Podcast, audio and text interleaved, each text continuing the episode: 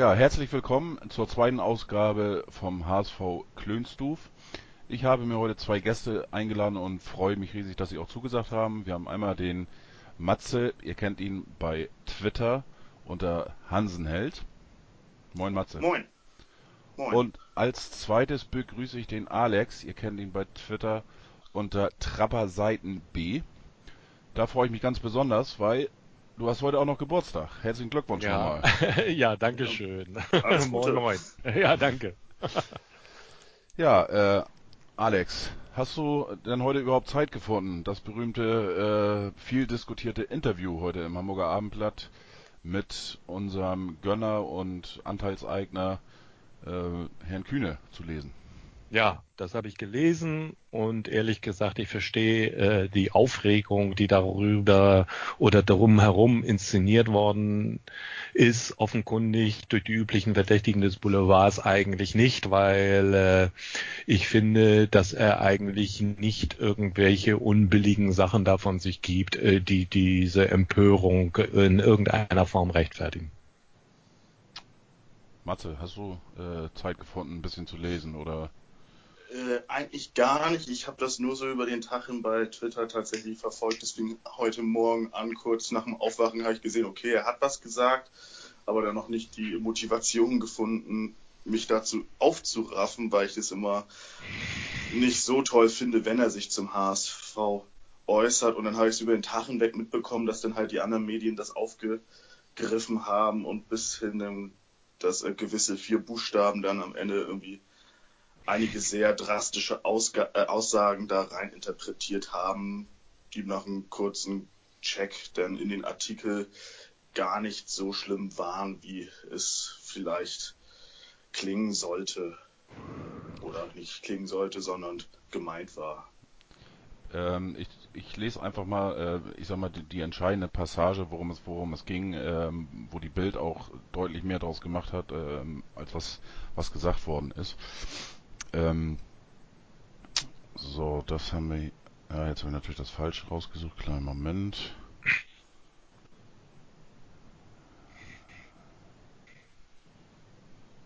So, das wird ein Schnitt.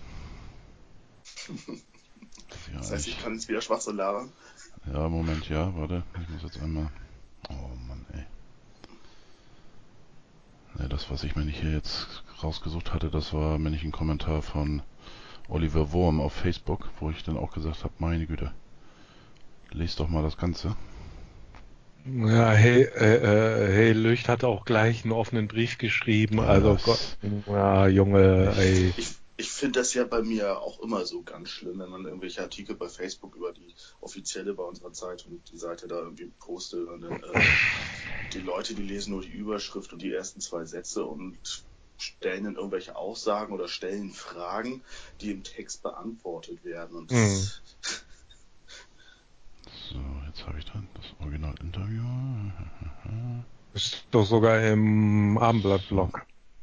So, ja, den lese ich eigentlich selten. ja, da ist das aber abgedruckt. Ja, ne, ich habe das, ich habe das auch hier, das Original. Okay, okay. Äh, da, da, da. Das Original. Gesundheitsrisiko, das ist auch gleich nochmal ein Thema.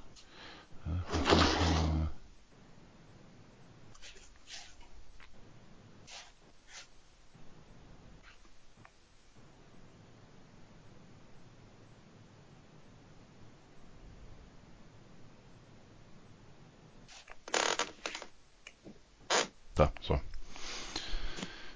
So, wie gesagt, ich lese es einmal kurz vor, worum, äh, ja, wo die Aufregung entstanden ist, die eigentlich total überflüssig war.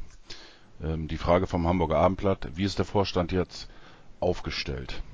Dazu ähm, Kühne. Frank Wettstein ist ein guter Finanzchef. Jens Todd ist neu, muss sich bewähren. Heribert Bruchhagen ist wohl eine Übergangslösung, aber unter den gegebenen Umständen äh, nach Bayersdorf eine vernünftige Wahl. Er hat Ruhe in den Verein gebracht und es geschafft, das sportliche Elend gerade noch zu vermeiden. Der HSV befindet sich im Übergang. Ja, ja. Matze, du hast es nicht gelesen. Und? Interpretierst du da irgendwas rein, dass es äh, negative, was Negatives gegenüber Bruchhagen oder einen anderen Verantwortlichen? Ich jetzt? Ja. Entschuldigung, der war gerade schlecht verbunden. äh, nee, eigentlich gar nicht.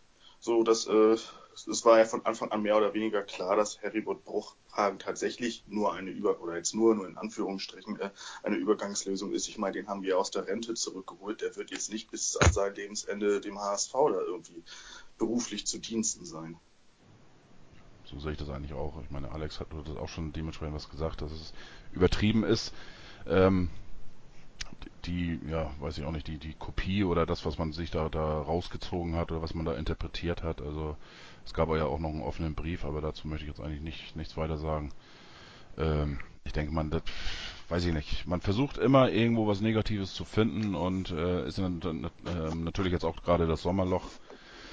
Äh, muss man ja irgendwie irgendwas finden, wo man äh, sich darüber aufregen kann, wo man vielleicht auch ein paar Klicks äh, generieren kann. Gut, da leben die Journalisten natürlich Eine alte Journalistenweisheit ist ja auch eine alte Journalistenweisheit ist ja auch Bad News is Good News. Und dementsprechend, die Bild fährt da ja seit Jahrzehnten schon ganz gut mit. Was die Anzahl der Klicks äh, betrifft, genau. gebe ich dir bestimmt recht. Äh, ähm, ich sag mal, von dem Bild, was sie, äh, was die Bild auch, auch, auch äh, bei den Usern hat oder wie auch immer, ich glaube, äh, das ist nicht ganz so schön. Ja, ähm, sonst, wie gesagt, in dem Interview ging es ja auch nochmal äh, um Einflussnahme von Kühne und äh, äh, wie auch immer, das hat er natürlich, äh, ich sag mal, geschickt, äh, mehr oder weniger von sich gewiesen. Ähm, dann ging das auch nochmal um den Aufsichtsrat, der neu besetzt wird. Äh, jetzt, weiß ich nicht, ich glaube zum Herbst hin, so ungefähr, ja. äh, muss er ja neu aufgestellt werden. Er erhofft sich natürlich dementsprechend, dass, dass Gernand äh, weiter drin bleibt. Äh, Im Endeffekt hat er ja keinen Einfluss drauf. Den größten Einfluss hat er äh, Jens Meyer als Vertreter vom EV der ja bekanntlichermaßen äh, immer noch die Mehrheit oder die deutliche Mehrheit am Verein äh, trägt, was ja auch, und auch ähm, immer und auch immer tragen wird. Ja, es steht auf alle Fälle so in der Satzung, da gebe ich dir recht. Wobei man natürlich, äh, wenn man ehrlich ist, jetzt einfach mal, mal sehen muss, wie sich die, die, äh, wie sich das in den nächsten Jahren weiterentwickelt. Äh, wenn man jetzt mal nach Hannover guckt, äh, der Herr Kent ist ja auch dabei und, und will das äh, dementsprechend kitten in Leverkusen, Wolfsburg, äh, bei Rasenball Leipzig.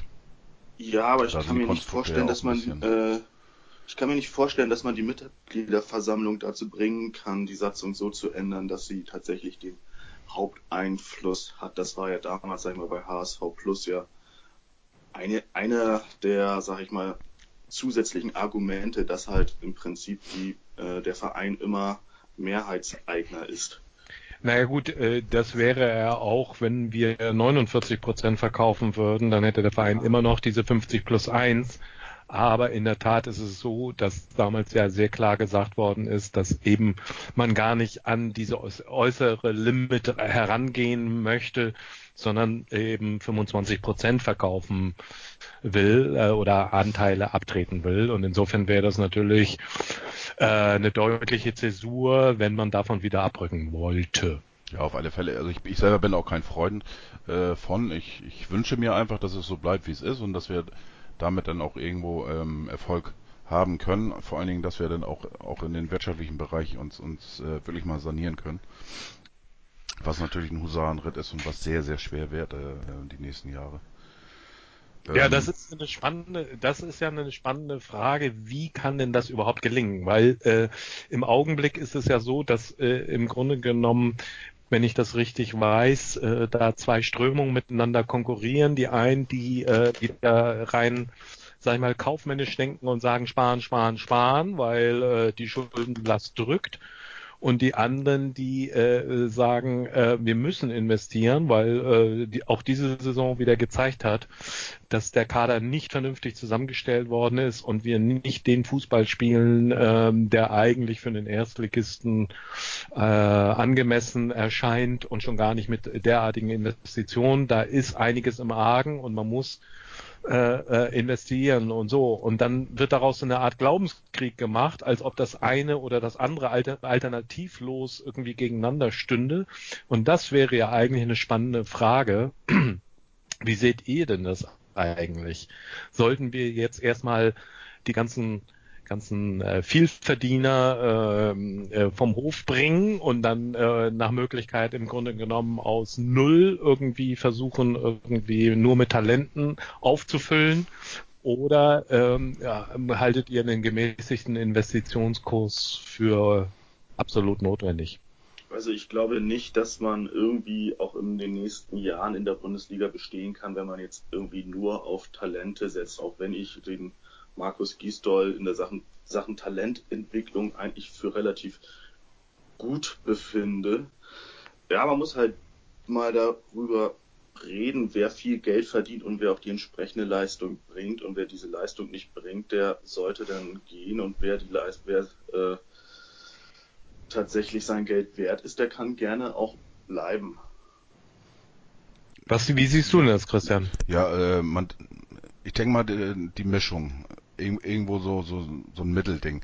Weil wenn man sich jetzt mal anguckt, wir haben mit äh, Giroud, mit Adler schon zwei äh, ja, Großverdiener, äh, haben den Verein verlassen. Beziehungsweise äh, die Verträge sind ja nicht verlängert worden. Wenn man sich jetzt den aktuellen Kader, ähm, sage ich jetzt mal, zum ersten siebten genau an, ansieht, dann haben wir ähm, als Großverdiener, ich sag mal so die, die zweieinhalb Millionen und, und mehr dementsprechend verdienen, ähm, bleiben da eigentlich nur noch, wenn man jetzt, sag ich mal, so ein bisschen den, den Zahlen äh, äh, vertraut oder, oder glaubt, äh, die man so ein bisschen, wenn man ein bisschen recherchiert im Internet, äh, findet.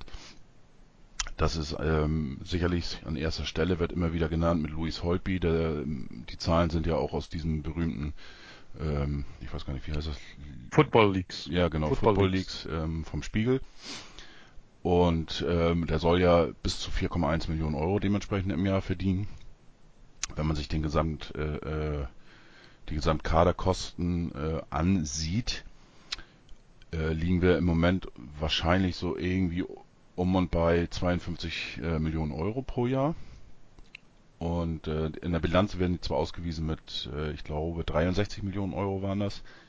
Ähm, allerdings sind da natürlich auch die Kosten damit bei ähm, für die zweite Mannschaft, für die U21, ähm, für die kompletten Trainer und für alle anderen Angestellten beim HSV, wo natürlich auch der Vorstand mit äh, zugehört. Deswegen denke ich mir, dass die reinen Kaderkosten im Moment so bei 55 irgendwie um den Dreh liegen werden. Ähm, mhm. Dann ist das natürlich mit 4,1 Millionen eine ein sehr, sehr großer Batzen, ein sehr, sehr großer Anteil äh, bei Louis Holtby. Hinzu kommt sicherlich noch Aaron Hunt, der so bei zweieinhalb oder sowas äh, liegen dürfte. Ebenso Alvin Ekdal, der war glaube ich auch bei dem Football Leagues mit bei, der müsste auch ja. so in dieser Größenordnung liegen. Äh, Philipp Kostic ist neu hinzugekommen, der wird auch irgendwo bei drei liegen. Und dann haben wir noch, wen haben wir da noch? Ja, ich glaube, das war, achso, ja, natürlich hier äh, La Soga, der auch irgendwo bei drei Millionen liegen wird. So, und wenn man die, das sind jetzt glaube ich fünf zusammennimmt, liegt man natürlich schon bei 15 Millionen, so circa. Plus minus irgendwie ein bisschen. Das ist natürlich Dazu kommen zu erwartende Gehaltsaufstockung von Nikolai Müller und Bobby Wood.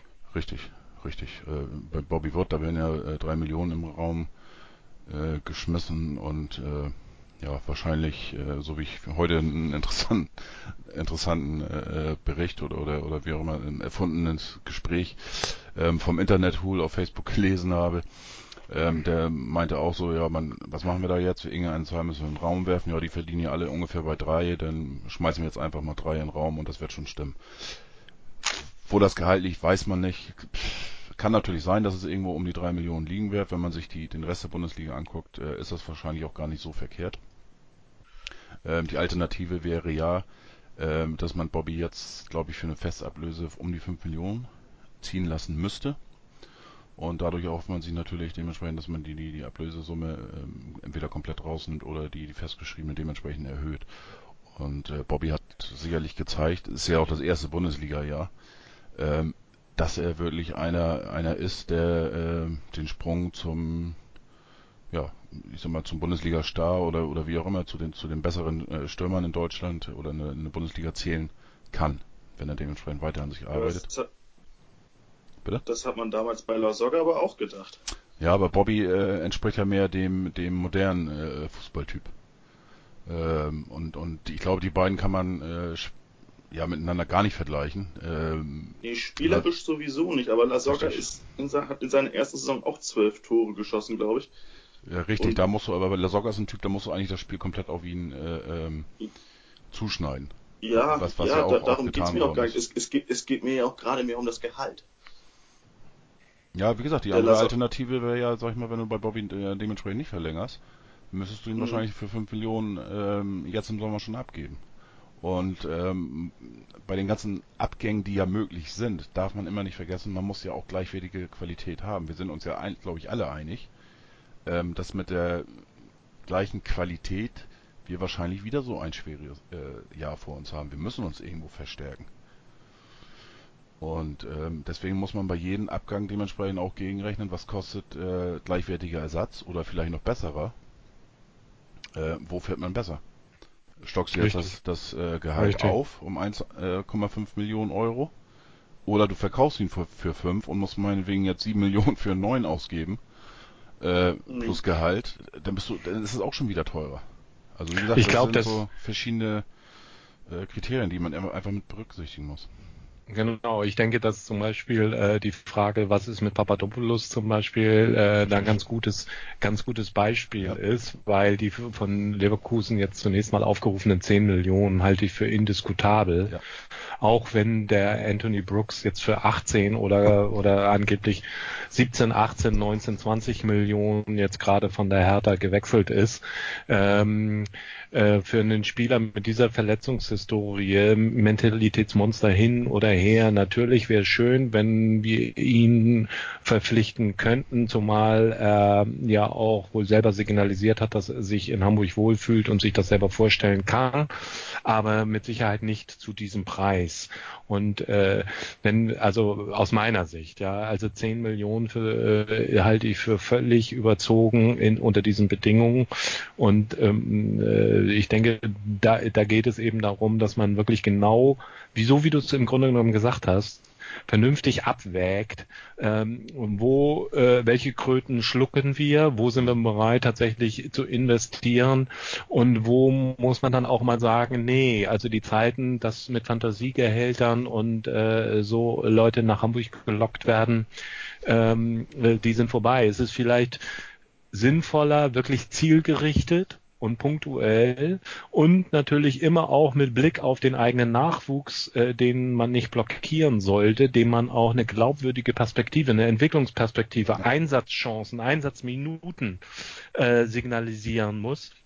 Äh, zielgerichtet äh, ein paar Verstärkungen vorzunehmen. Dazu gehört sicherlich, wir brauchen, wenn Papadopoulos nicht, dann brauchen wir dennoch mindestens zwei gestandene Innenverteidiger.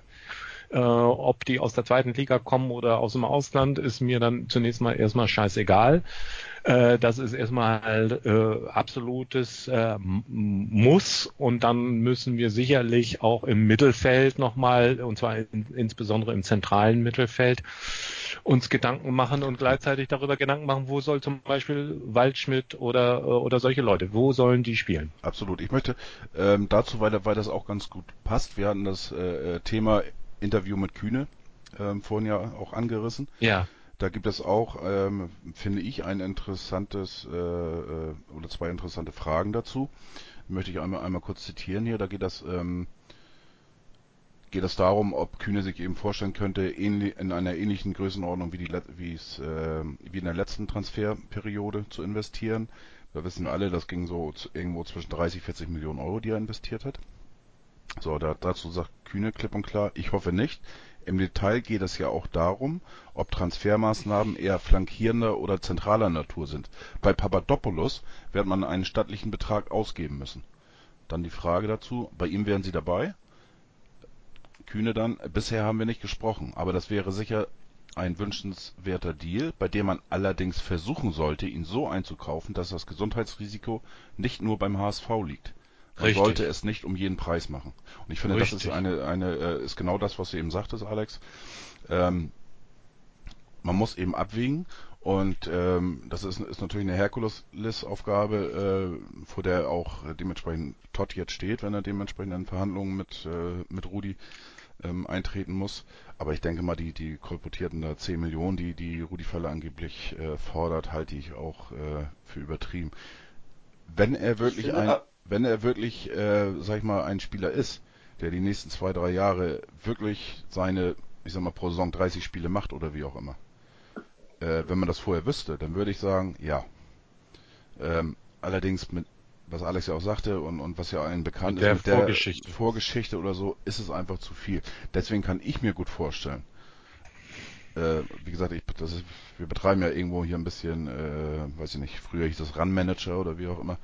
Ähm, Mal Kaffeesatzleserei, wir spekulieren genau, wir natürlich. spekulieren, ne? Ja. Ähm, Hm. aber da, ich könnte mir oder so, ich könnte mir natürlich vorstellen, dass man da sich irgendwo einigt auf eine Ablöse zwischen 5 und 6 Millionen und dann dementsprechend äh, äh, gemäß der Einsätze, genau, Genau. gemäß der, der wirklich der Einsätze in den nächsten Jahren und nicht jetzt von irgendwelchen äh, Zielen, die die Mannschaft erreicht, äh, sondern wirklich, dass man da sagt, so, wenn er jetzt die und die Einsätze schafft oder meinetwegen dann auch noch äh, ähm, einsatzfähig, ne?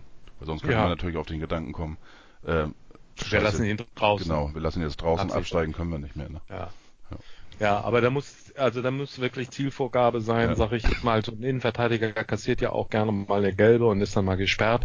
So, wir haben 34 Genau. Spieltage, also dann muss irgendwie die Zielvorgabe sein, äh, der Spieler muss 25 Genau. äh, Spieltage einsatzfähig sein. Ja. Ja, äh, und äh, einsatzfähig meine ich jetzt auch, wenn er gesperrt ist. Das ist nun mal so, ja, da, Ja. das Risiko muss man eingehen.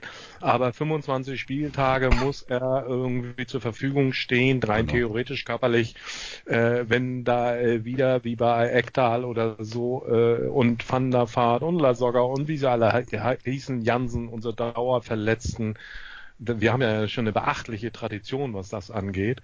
Ja, das kann nicht sein, dass wir äh, Spieler bezahlen, die, die ein Drittel der Saison ausfallen oder die Hälfte der Saison. Auch wenn, das muss man ja auch wissen, äh, nach sechs Wochen äh, die Berufsgenossenschaft äh, das Gehalt übernimmt und äh, auch da ganz der HSV gar nicht mal so sehr belastet ist. Aber die blockieren natürlich einen Kaderplatz.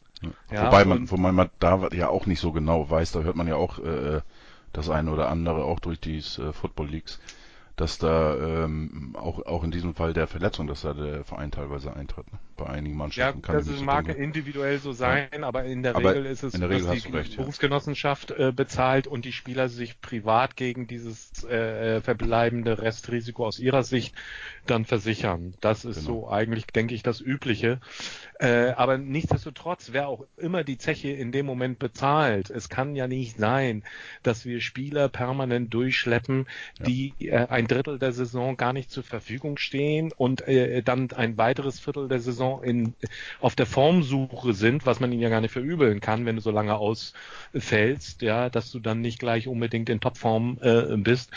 Äh, so das, das, da, da ist der, äh, die Preis-Leistungs-Rechnung äh, kann nicht aufgehen. Matthias, Ja, bist du auch noch da?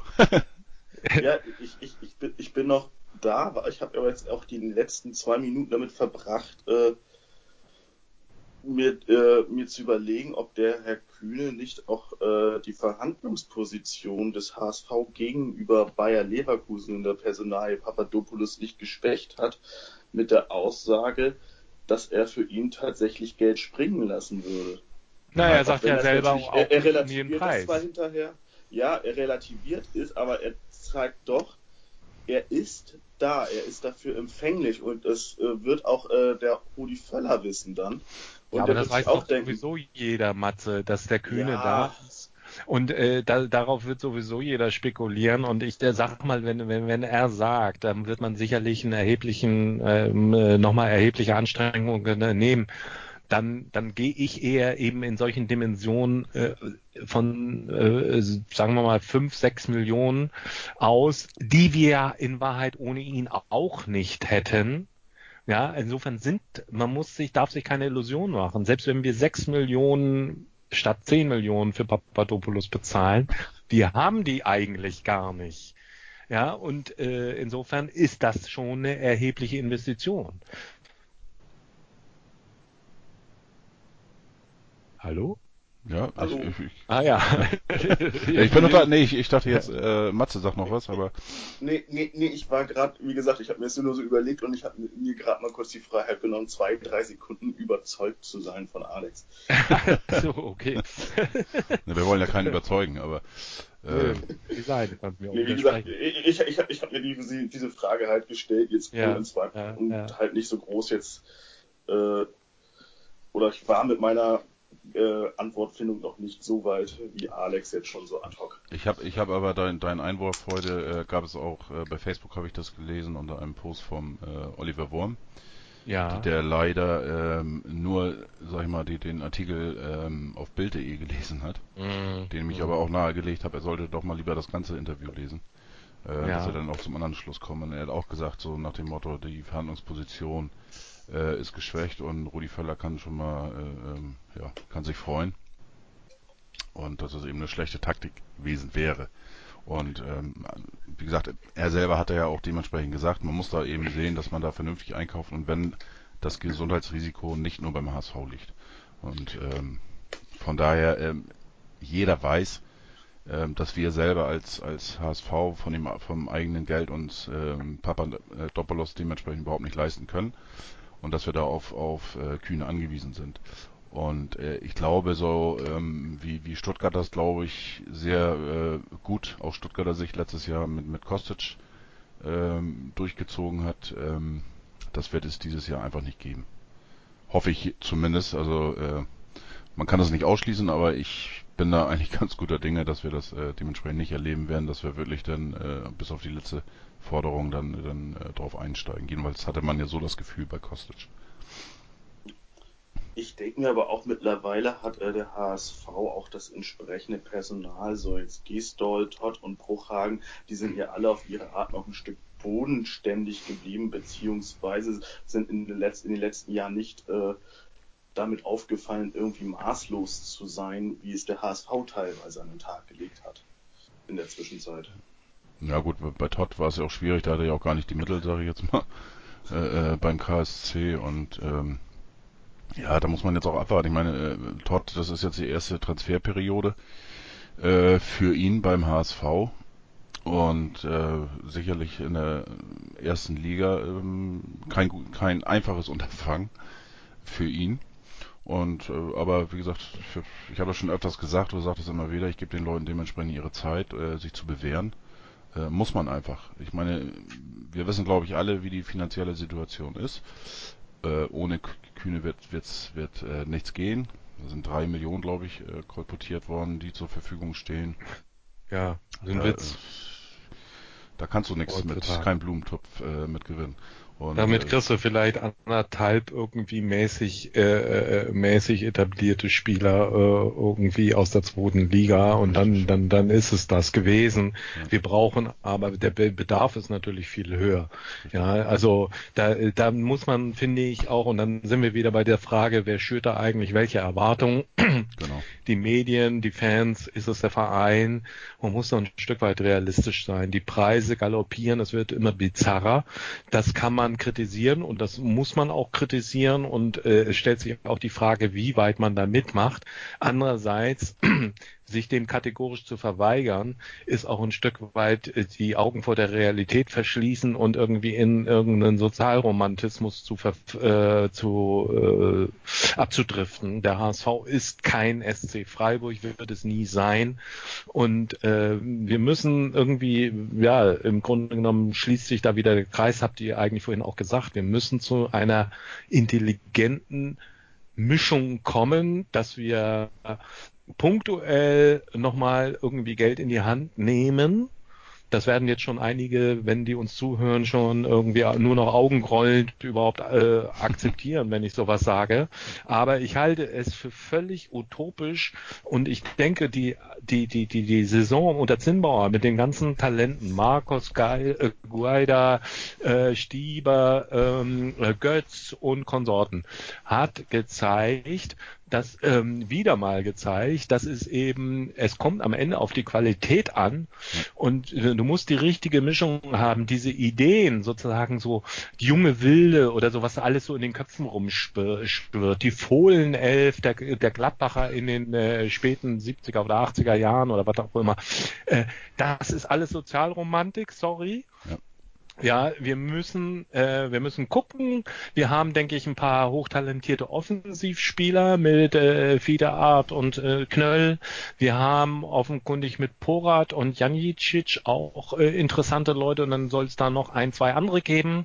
Aber die Idee, dass wir alle sechs in die erste Mannschaft hieven und zwar am besten noch als Stammspieler neben einem Gideon Jung, der gerade mal seine zweite Saison oder was dann spielt oder äh, so und dass das dann äh, auch zwangsläufig gut gehen wird und dass man damit den Kader von 55 Millionen mal eben schlank weg auf 40 runterbricht, das halte ich wirklich für völlig un, unverantwortlich, weil wir damit das Risiko wirklich eingehen, abzuschmieren. Der, der Abstieg würde uns 40, 50 Millionen kosten. Und refinanzieren können wir in der zweiten Liga diese oder beziehungsweise abtragen diese 115 Millionen Verbindlichkeiten. In der zweiten Liga geht das schon mal gar nicht. Das geht nur in der ersten Liga und es geht nur über den sportlichen Erfolg. Entscheidend ist, dass das Geld was wir investieren, nicht mehr nach dem äh, Gießkannenprinzip ausgegeben wird oder in große Namen, weil man der, dem Wahnwitz unterliegt, man müsse unbedingt Stars präsentieren, sondern dass man das intelligent ausgibt und gezielgerichtet die, die Schwächen der Mannschaft versucht zu beheben, um eben im Schatten etablierter Spieler unsere jungen Spieler dann auch in einer vernünftigen Art und Weise in das Geschäft mit zu integrieren. Und dann können wir über den sportlichen Erfolg, der hoffentlich dann sukzessive im Laufe von zwei, drei, vier, fünf Jahren sich einstellt, anfangen äh, äh, abzutragen. Das kann nur so gehen. Und deswegen ist dieses, diese Idee, also meiner Meinung nach, diese Idee, rein kaufmännisch, wie so ein mittelständischen Betrieb zu sagen, ja, okay, Personalkosten runter, runter, runter, runter, runter, wir müssen sparen, sparen, sparen, das ist naiv. Sorry, es wird nicht funktionieren. Da gehen wir das Risiko ein, dass wir vollkommen abschmieren und nochmal 50 Millionen zurückfallen. Und das geht dann gar nicht mehr. Dann sind wir ganz schnell an dem Szenario, was sich da jetzt gerade bei 1860 äh, anzubahnen scheint. Ich, ich bin auch ganz bei dir. Aber da halt, damit möchte ich Matze, ich lasse dich gleich äh, eine Stunde ausreden, oh. aber äh, äh, du hast gerade den, den äh, Vergleich, sag ich mal, mit 1860 dementsprechend ja. äh, angeführt, wobei ich da sagen möchte, äh, bei dem Vergleich äh, im Sportlichen. Ich ja. sag mal, äh, von der finanziellen Seite, das ist schon äh, ein Unterschied, ob du jetzt einen Kühne hast oder oder dementsprechend den den. Ja, äh, na klar, ich wollte die gar nicht eins zu eins setzen. Ja, ja aber es, es war gerade gestern so oder die letzten Tage natürlich auch welche, äh, die, das natürlich wieder genutzt haben und, und nach dem Motto, hier HSV-Fans, passt auf. Ja, äh, Investor ne? vom Übel, da sieht ja, man es genau. wieder, 68, ich habe es auch immer gesagt. Ja, das ist so der Tenor der Leute. Ja. Aber äh, da vom muss man mal fairerweise sagen, recht, ja. fairerweise, man kann ja gegen Herrn Kühne alles Mögliche einwenden. Äh, man kann äh, ja sicherlich auch zu Recht kritisieren, dass er natürlich de facto, nicht de jure, aber de facto hat er natürlich ein entscheidendes Wort mitzusprechen. Ähm, äh, und es ist natürlich völlig absurd und naiv anzu, zu glauben, dass tatsächlich der HSV alleinig äh, die Hoheit über die ganzen Transferentscheidungen hat, wenn sie von seinem Geld abhängig sind. Aber er mit Sicherheit äh, ähm, ist, ist qualitativ sehe ich Riesenunterschiede zu einem Ismail, der, der, der, also das ist ja abenteuerlich, was der Mann da treibt. Und äh, von daher, da, das finde ich, da sollte man bei aller Kritik oder Vorbehalten gegenüber Herrn Kühne, da sollte man da wirklich nicht diese beiden in, in einen Boot werfen. Ja. Es könnte immer schlimmer kommen, ne? Genau. Nee, ja, sorry, ich, jetzt. Ich, ich, ich, ich wollte dir vorhin eigentlich noch so im Prinzip beipflichten, Alex. Also wenn man sich so die ganzen jungen Erfolgsmannschaften der letzten Jahre jetzt, ich glaube, das jüngste Beispiel wäre jetzt vor bis vor ein paar Jahren Borussia Dortmund gewesen, sich so anguckt, das sind ja auch alles Mannschaften, da ist der Erfolg auch nicht über Nacht gekommen. Und äh, wie du schon sagtest, äh, Kaderkosten und äh, zeitgleich äh, äh, die Kaderkosten reduzieren und zeitgleich irgendwie nach und nach sich irgendwie den sportlichen Erfolg äh, zurückzuholen. Das geht nicht über Nacht und es gibt da auch kein Patentrezept, den man irgendwie, dass man irgendwie universal auf den HSV oder auf alle anderen Vereine da irgendwie äh, anwenden könnte. Da muss der HSV auch seinen eigenen Weg finden. Wie er dann am Ende auch immer aussieht, wie schön die Straße am Ende ist, ob man jetzt nun jemanden wie Kühne hat oder halt nicht. Richtig, sehe ich genauso. Naja, wir können ja, wir können ja mal uns den Spaß machen und wir können ja mal äh, kurz äh, gemeinsam drüber nachdenken. Vielleicht habt ihr ja auch Ideen, Vorschläge. Also äh, Christian hat ja eben schon gesagt, Adler hat uns verlassen, äh, Juro hat uns verlassen, äh, Holtby und Ekdal und Lasogga stehen zumindest äh, in, mit Fragezeichen für die nächste Saison nach allem, was man hört. Äh, ja, äh, wir, wo haben wir Bedarf? Wir haben Bedarf in ich der Innenverteidigung. Ich habe, äh, können wir mal relativ einfach machen. Ich ähm, seit, weiß ich nicht, zwei Jahren, glaube ich, oder sowas, ähm, versuche ich mal ein bisschen Statistik zu führen und, und diese ganzen Gerüchte und so weiter äh, führe ich auf. Habe ich diese Woche, äh, nicht diese Woche, dieses Jahr ähm, bin ich jetzt auch gerade gestartet bei unserer Seite blog-perlen.de, ein bisschen Werbung. Ähm, Mhm. Da habe ich mir jetzt ähm, den Kader einfach mal rausgeschrieben. Den kann man natürlich auch überall, äh, unter anderem bei transfermarkt.de, natürlich auch einsehen. Wenn man jetzt äh, ganz einfach hinten anfängt, wie gesagt, äh, Adler hat uns verlassen. Wir haben jetzt im, im Tor ich haben wir jetzt, jetzt auch nicht schlimm. Also ich finde den Martenia jetzt, würde ich jetzt schon gerne als neue Nummer 1 sehen. Er hat mich eigentlich so zum Ende der vergangenen Saison auch überzeugt. Was wir da jetzt brauchen, ist halt eine gute Nummer 2. genau So, und vielleicht auch sogar äh, perspektivisch oder auch sich auch jemanden mal zu suchen, der jetzt auch mal Tom Mickel in der in der Nachwuchsmannschaft mal irgendwie Feuer unterm Hintern macht, beziehungsweise beerbt Tom Mickel, äh, feiner Kerl, finde ich, aber er ist auch nicht mehr der Jüngste. da, aber so er ist natürlich aber auch nicht. so also, alt ist er nicht, ne? Er hatte ja, sein- sicherlich, aber es ist halt jetzt, er ist in dem Alter, wo er, sag ich mal, äh, ich will jetzt ja kein böses Wort danach reden, aber den Zenit seiner Karriere auch schon längst erreicht hat. Naja, äh, sagen wir mal guck so, er hat nicht die große Karriere gemacht, die man, äh, der kam ja auch damals sehr früh und sehr jung und äh, dann äh, wie immer wurde viel irgendwie spekuliert irgendwie äh, und er hat äh, dann ja nicht diese Karriere hingelegt, die man erwartet hat, aber ich denke, er hat nachgewiesen, dass er ein verlässlicher Backup ist Das, Und- ist, das ist ja ohne Zweifel, aber und es die muss ja trotzdem gerade in einer, in einer Nachwuchsmannschaft muss es ja auch irgendwie einen, finde ich, recht talentierten Torhüter haben, geben, den man jetzt irgendwie über Jahre hinweg mal tatsächlich sehr, sehr langfristig gesehen in die erste Mannschaft irgendwie hocharbeitet. bei- beim äh, Mickel ist es, also ich habe gerade geguckt, der ist jetzt 28, das ist äh, Genau, einen meines Torwart Wissens. kann er jetzt noch zehn Jahre spielen, theoretisch. Richtig, theoretisch, ähm, ja. Ne, und ähm, muss man sehen und, und ich, ähm, sein Vertrag läuft jetzt zum Ende des Monats aus. Ähm, Soll aber verlängert werden. Anzeichen stehen wohl da, dazu, ähm, klar dafür, dass er verlängert werden soll. Wenn man da jetzt von ausgeht, dann haben wir, wie gesagt, Christian Matenia. Wir haben Herzl.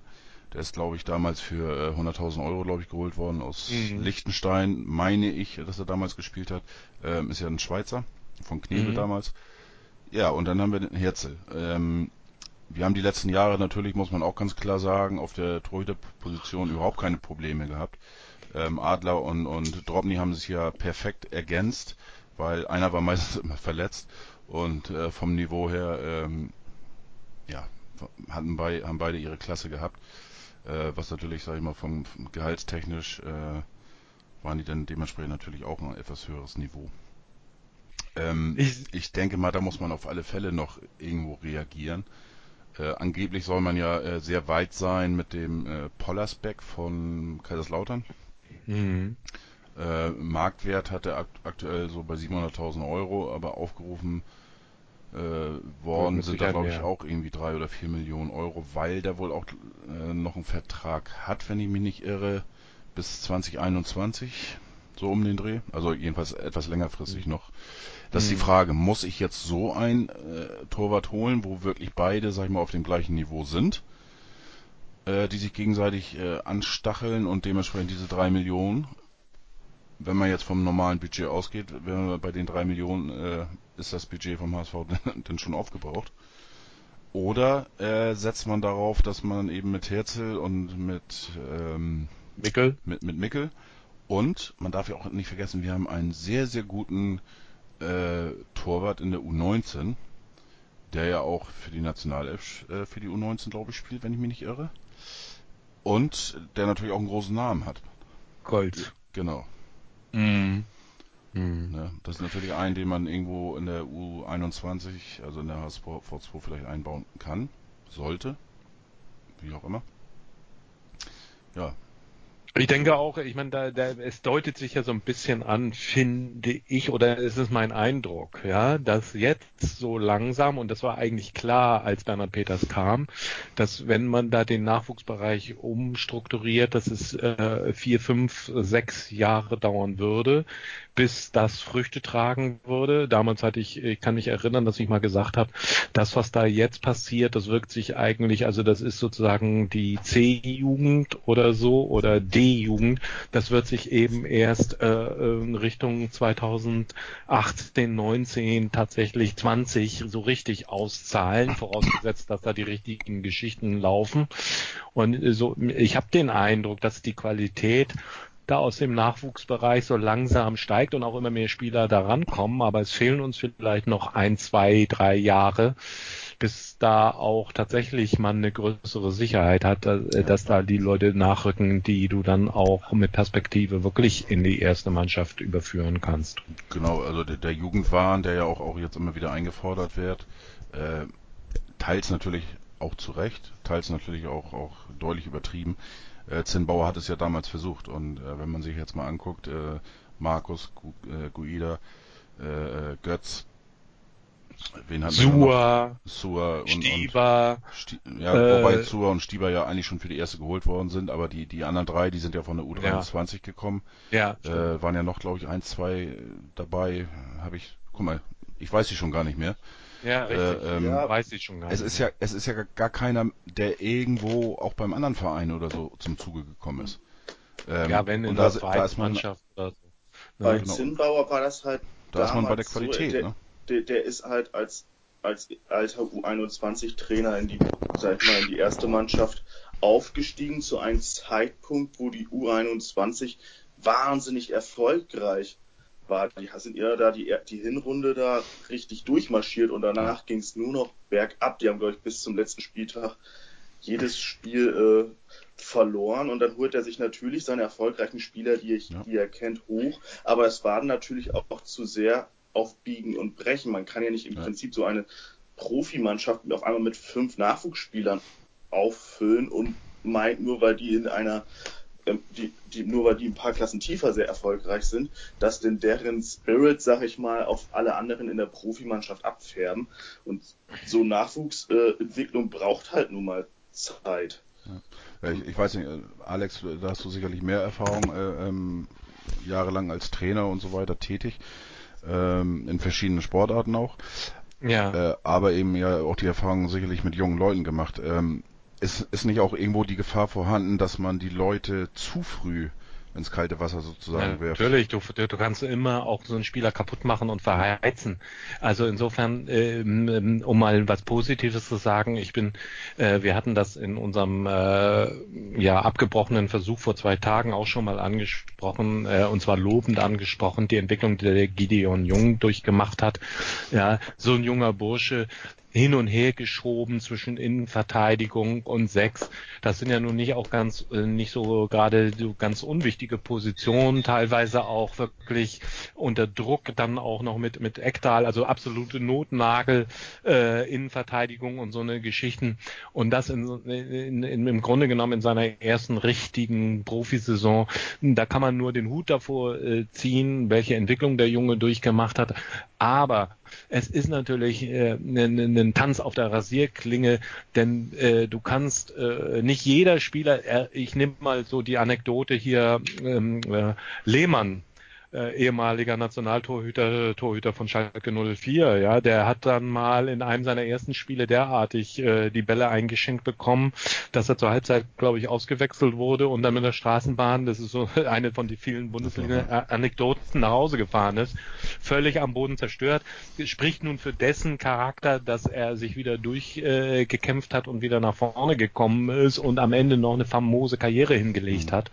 Aber ähm, nicht jeder Spieler verkraftet sowas und du kannst einen Spieler natürlich, äh, das ist immer, denke ich, die Gratwanderung, die du als Trainer dann eben hast.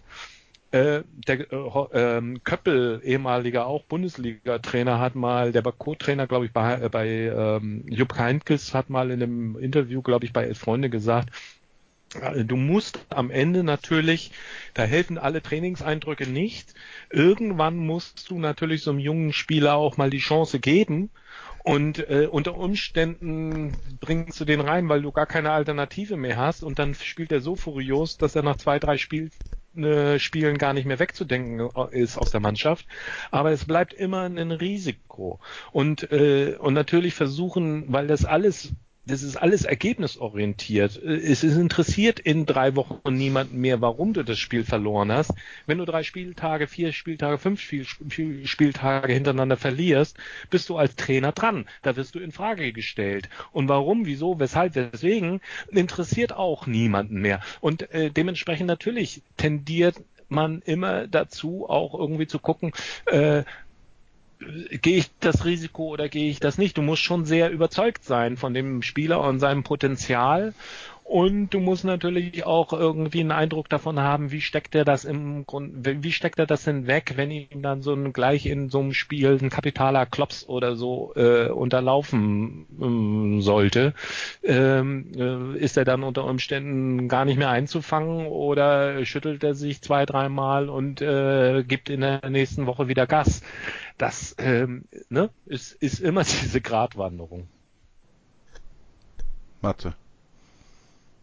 Ich habe da gerade nichts zu, zu sagen. okay.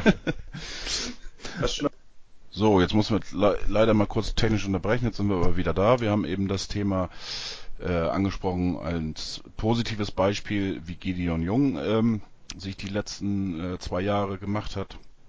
Dass er scheinbar auch seine verletzten äh, Historie ein bisschen in den Griff bekommen hat und dass er eigentlich eine sehr, sehr gute Saison jetzt gespielt hat.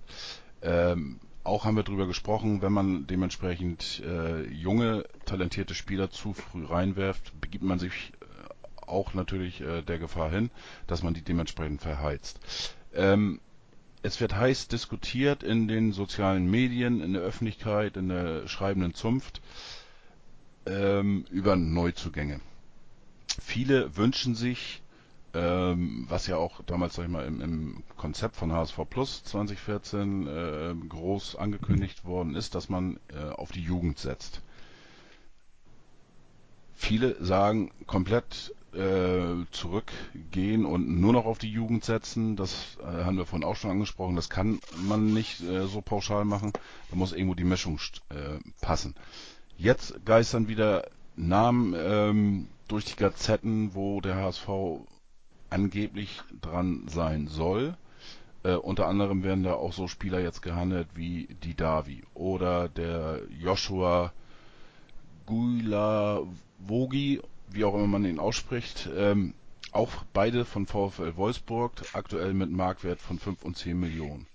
Das sind doch jetzt wieder äh, so typische, na, ich will jetzt Bayersdorfer nicht zu, zu nahe treten, aber äh, ja, Bayersdorfersche äh, Spieler, die irgendwo schon einen Namen haben und äh, die jetzt gehandelt werden. Unter anderem zähle ich jetzt auch Tim Klose jetzt mal dazu, der jetzt im Moment ja in England spielt.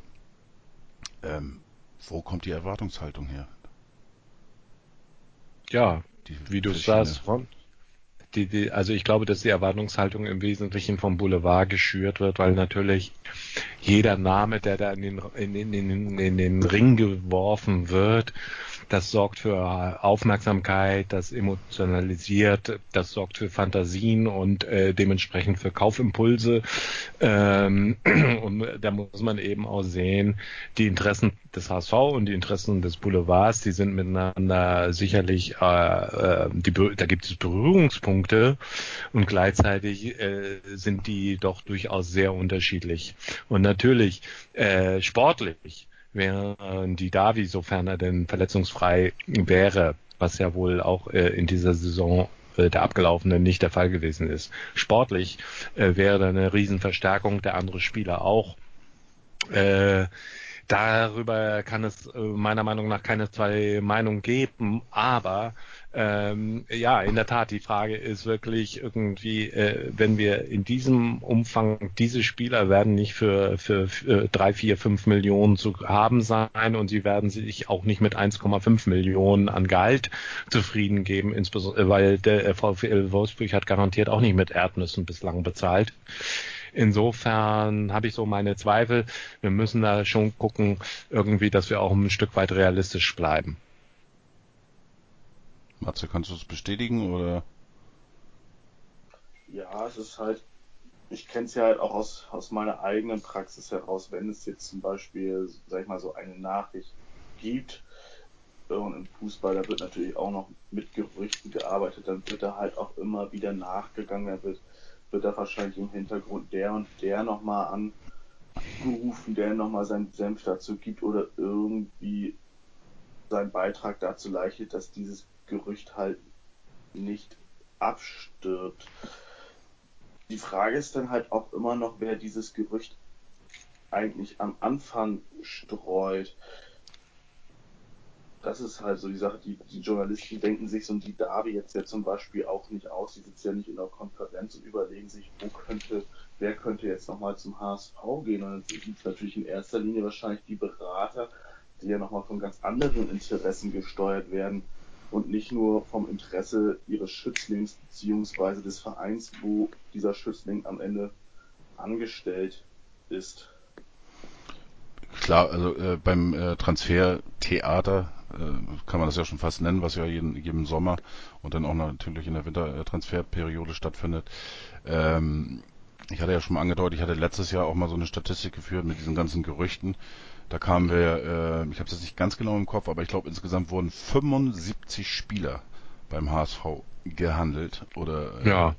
ich meine, das muss man, mal, muss man sich mal vorstellen. Äh, in den, ich weiß gar nicht, wie lang ist die Transferperiode, 90 Tage oder 80 Tage, 60 Tage, wie auch immer. Ähm, Im Endeffekt kommen im Schnitt so ungefähr 10 bis äh, 14 neue Spieler sind in, oder sind in den letzten äh, äh, Jahren immer gekommen. Äh, da sieht man ja schon, dass die Trefferquote nicht, nicht ganz so hoch ist. Ähm, wobei unter den, diesen 10 bis 12 Spielern sind natürlich auch immer äh, junge Leute, die dann in der U23 erstmal äh, herangeführt werden sollen an die äh, erste Mannschaft und so weiter. Ähm, aber ich meine, das ist ja schon Wahnsinn. Aber nochmal äh, zu der Erwartungshaltung. Ähm, braucht der HSV oder, wo kommen die, diese großen Namen? Ist, ist es der Verein, der großspurig denkt, weil wir sind der HSV? Ähm, von den Erfolgen kann das ja nicht kommen. Ich meine, der, der letzte Titel, richtiger Titel, äh, den man den sich auch auf dem Briefkopf äh, dementsprechend eintragen lassen kann, das ist eben der äh, DFB-Pokalsieg 1987. Das muss man auch äh, mal verdeutlichen. Vor 30 ähm, Jahren. Vor 30 Jahren. Äh, ich war aber live im Stadion, muss ich sagen. Ich nicht. War, war, nee, nee, warst du schon da? Nee. nee, ich, ich war da noch lange nicht da. ne, ähm, ja, also von daher, äh, äh, ja, Alex und ich sind dann ja tatsächlich Erfolgsfans. Weil wir das noch miterlebt haben, die Erfolge. Ähm, nein, aber. Na, eben ähm, nicht, weil, weil die Erfolge liegen so lange zurück. Wären wir Erfolgsfans, hätten wir längst dem Verein den Stinkefinger gezeigt und hätten gesagt, ihr könnt uns mal, wir gehen zu Bayern München, weil da kriegen wir jeden Tag, äh, jede, jedes Jahr ein, zwei Titel garantiert. Nee, sind wir eben nicht, aber wir haben die erfolgreiche Zeit äh, selber noch erleben dürfen, ja. Ich, ich, ich, um jetzt einfach mal auf deine Frage zu ja. beantworten, ich würde ich würd mal mit einer These in den Raum stellen. Und zwar der HSV und sag ich mal zu 80 bis 90 Prozent auch seine Fans haben selbst nicht mehr so im Inneren dieses Anspruchsdenken. Es wird ihnen aber immer nachgesagt und dementsprechend schaukelt sich das immer wieder hoch von Leuten, die eher ein bisschen außerhalb stehen.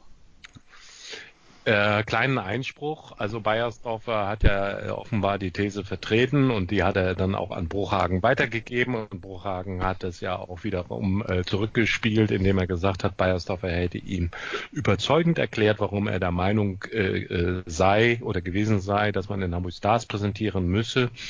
Es ist also nicht nur irgendwie so, sondern es sind auch kapitale Fehleinschätzungen, wenn wir denn das anders einschätzen, kapitale Fehleinschätzungen von handelnden Personen, die in der Vergangenheit beim HSV in Amt und Würden gewesen sind. Äh, zu glauben, dass man in einer Stadt wie Hamburg eben äh, nur über Stars irgendwie tatsächlich die nötige Aufmerksamkeit generieren kann, um eben Medien und da im Zuge dessen auch Sponsoren für den HSV zu interessieren.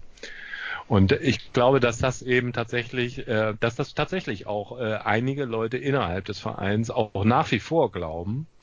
Ich halte es auch nicht für vollkommen falsch, aber ich halte es in dem Ausmaß, wie das äh, als Glaubenssatz in der Vergangenheit wohl offenkundig äh, festgezurrt gewesen ist und dann auch die Transferpolitik bestimmt hat, da halte ich es für völlig überzogen, weil ich glaube, ähm, im Ernst, die Masse wäre inzwischen froh, wenn sie sowas wie eine Struktur erkennen könnte. Und die Masse wäre froh, wenn wir nächstes Jahr nicht bis zum letzten Spieltag um die 40 Punkte bibbern müssten, sondern wenn wir, sage ich mal, schon drei, vier Spieltage vor Schluss äh, erkennbar gerettet wären. Und dann wäre schon alles gut für die nächste Saison ob dann in der übernächsten Saison nicht sofort wieder neuere und höhere Ansprüche generiert werden würden im Zusammenhang mit dem Boulevard, das, ähm, äh, diese Gefahr die sehe ich dann durchaus auch, aber ich glaube, dass schon inzwischen es so ist, sag ich mal, dass der normale Fan, mit dem ich mich unterhalte, alle wollen nur eins, nicht mehr den Horror der letzten Jahre ich finde, es ist es ja auch gar nicht erstmal grundsätzlich ver verkehrt, einen höheren Anspruch zu haben als in der Vorsaison. Das ist uns vor ein paar Jahren, ich glaube unter Thorsten Fink, wo wir jetzt auf Platz 7 am Ende abgeschlossen haben, überraschenderweise, uns ja auch dann nochmal quasi zwischen die Beine gehauen worden, wo man natürlich sagt, hey, wir haben jetzt Saison, diese Saison so abgeschlossen, natürlich müssen wir uns dann auch ein Stück nach oben orientieren. In diesem Falle wäre es dann halt, wir haben jetzt knapp den äh, Abstieg verhindert und der nächste Schritt ist halt, wie du schon sagtest, ein paar Wochen vorher den Abstieg verhindern, sodass man sich halt langsam hocharbeitet. Nur da sage ich auch da mal einen Einspruch, ja, wer, wer allen Ernstes so argumentiert und sagt, ja, wir waren dieses Mal Siebter, beim nächsten Mal müssen wir dann Fünfter werden oder wir waren dieses Mal jetzt äh, 15. also müssen wir zwangsläufig nächstes Jahr sagen wir mal, 12.11. sein oder so.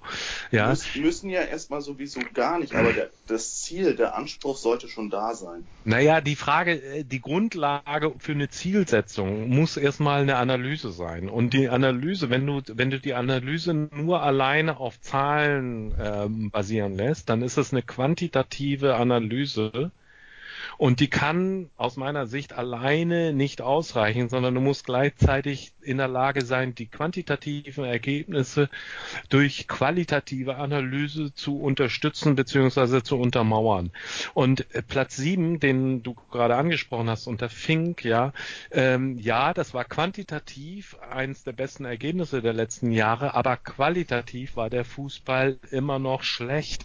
Er war schematisch, er war zu langsam und am Ende hat doch keiner wirklich richtig gewusst, warum wir überhaupt Siebter geworden sind. Genauso wenig wie unter Labadia, wie wir dann irgendwann Zehnter geworden sind, aber im Grunde genommen auch Grottenfußball gespielt haben, jedenfalls keine wirkliche qualitativen Schritte äh, der Fortentwicklung, jedenfalls behaupte ich das, äh, äh, sehen konnten äh, das kann es alleine nicht sein. Wenn Natu wir es schaffen. Natürlich nicht natürlich nicht. Also wie gesagt, man kann ja, man kann keineswegs erwarten, dass man mit den gleichen Mitteln tatsächlich ein höheres Ziel erreicht wir müssen zum Beispiel, wenn wir jetzt in die nächste Saison rangehen, es geht, äh, äh Hannover 96 steigt auf und VfB Stuttgart steigt auf.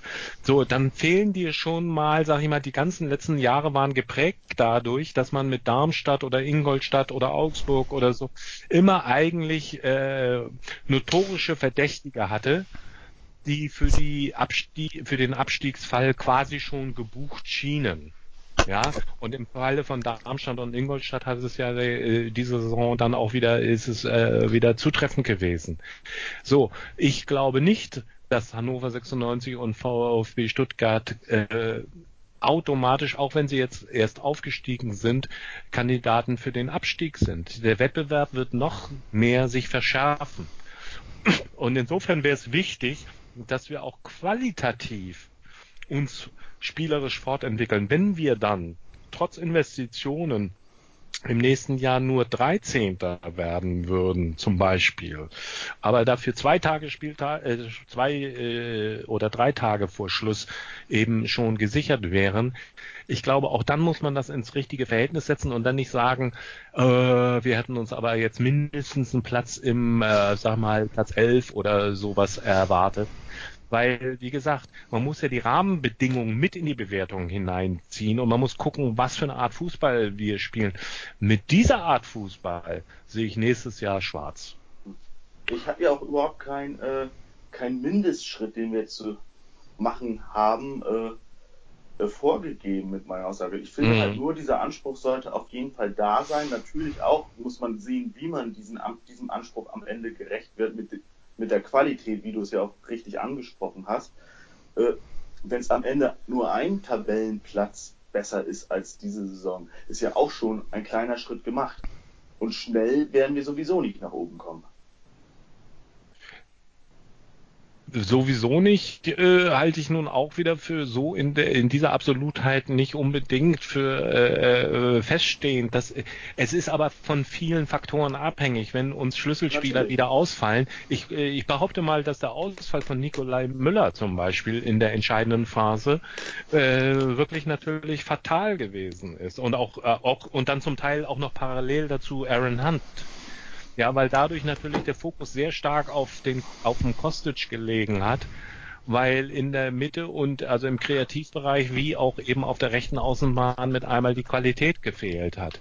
So, äh, unter Umständen wäre auch diese Saison etwas besser verlaufen, wären diese beiden Spieler in den entscheidenden Momenten äh, da gewesen. Insofern geht es auch darum, mehr Breite, äh, qualitativ in der Breite ein bisschen zuzulegen, um eben solche Verletzungsrisiken besser abpuffern zu können. Denn es gibt ja niemand die Garantie, dass die Schlüsselspieler eben tatsächlich eine ganze Saison eben durchhalten. Bei uns schon mal gar nicht, weil wir ja eben auch ein bisschen dazu tendieren, eben verletzungsanfällige Fehler, äh, Spieler beziehungsweise Spieler mit einer entsprechenden äh, äh, Verletzungshistorie notgedrungenermaßen zu verpflichten, weil wir sie sonst nämlich gar nicht bekommen könnten. Ein kerngesunder Papadopoulos, der würde natürlich im Marktwert noch höher liegen und dann wäre er wahrscheinlich out of range das muss man ja ganz klar sagen. Genau. Dann, selbst Wanderfahrt haben wir damals nur bekommen. Selbst Wanderfahrt, selbst bei seiner ersten Station, den haben wir nur deswegen bekommen. Der galt ja als Riesentalent und hatte die Johann Kreuz Medaille, glaube ich, gewonnen. Und war eigentlich bei ganz anderen Vereinen auf dem Zettel und wir haben ihn deswegen bekommen, weil er eben eine, eine schwerere Verletzung hatte und Bayersdorfer ihn dann besattelt hat und ihm die schöne Stadt Hamburg gezeigt hat und ihm klar gemacht hat, dass der Zwischenschritt nach Ham über Hamburg dann zu seinen eigentlich gesetzten Zielen durchaus sinnvoll für ihn sein könnte. Dadurch sind wir überhaupt an den gekommen, sonst hätten wir den auch gar nicht bekommen.